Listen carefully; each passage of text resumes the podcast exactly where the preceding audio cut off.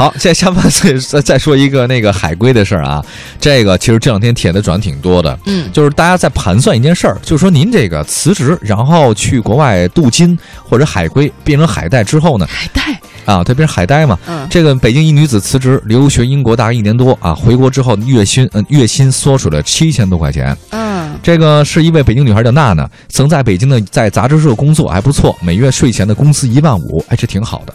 两年前，他辞职呢，去英国读研究生，为了换个环境充个电，更重要的是他想拿个海外文凭。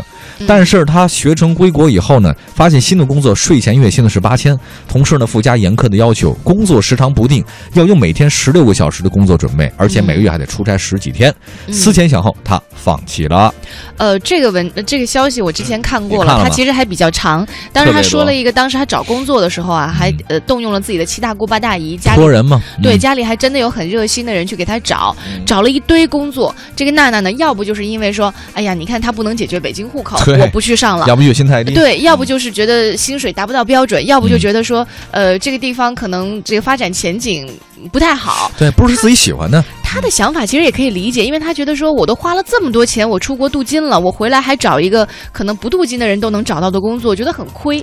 但是当时他那个家里的亲戚就觉得说，你以为你干嘛呀？你找个工作你还给我挑三拣四的，就非常不高兴。所以现在就衍生出一个问题是，呃，去出国镀金或者出国留学，嗯再回来找工作，就有的人会权衡，就是我花了那么多时间和金钱去做这件事情，嗯到底值不值当，能不能赚回来？但是你没觉得吗？其实我觉得读书跟你找工作有关系，但没有我觉得其实有是有点关哦，系是。吧？我刚说没有。哎，对对，我觉得应该有一点，比如说你要学什么，你可能为这个工作而做准备是可以的，但是不是必然的联系。嗯不是说我为了学我你学历就高，学历高，你你的你的薪水就一定高，这不是成正正比的。对对对，那有人高分低能人还挺多嘛，嗯对吧？我是觉得他完全是为了挣更多的钱，然后学了一个什么什么文凭，那肯定这个不是成正比的呀。嗯，对吧？我觉得他自己本身那个考这个研究生或者辞职去英国读这书这事儿，他目的就不纯。嗯，读书本来应该是让自己学识更广泛，眼睛更开阔，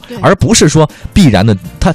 你得到更多的薪水，也许只是一个附加的条件，但不并不是绝对的一个条件，它可能是一个，但并不是充分的。嗯，所以现在有很多的这个当初想着回来能够赚更多钱的一些海归族，回到国内没有找到合适的工作，因为很多出去呃出国留学的人有一大部分的家境都还不错，对对。没有去挣钱的这种压力，嗯。所以他们就选择了在家里多待一阵子，嗯。就形成了一个新的啃老族的族群，海带是吗？海带就是海带嘛。而而且我认为，总的来讲，他这个，哎呀，而且我认为，你看啊，我一直觉得，但是我这话说的有点那个什么哈，您在国外只待一年的时间。我并不是觉得你能够你的你的价值观或者你的思维方式各方面有一个翻天覆地的变化，还不够缓解水土不服的事我儿是吧？倒时差你倒半年吧，我这我开玩笑啊。所以我觉得您这一年就想回来有一个翻天覆地，让自己月薪大概一想涨个五万一、八万七那种的，我觉得这个也不是太现实吧。嗯所以我觉得、嗯、这种这这这人，反正我不是很同情他这个样子的。对，很多人说读书不是为了呃直接的反映在你的工资收入上，更多的可能还是内心的一个一个一个扩展。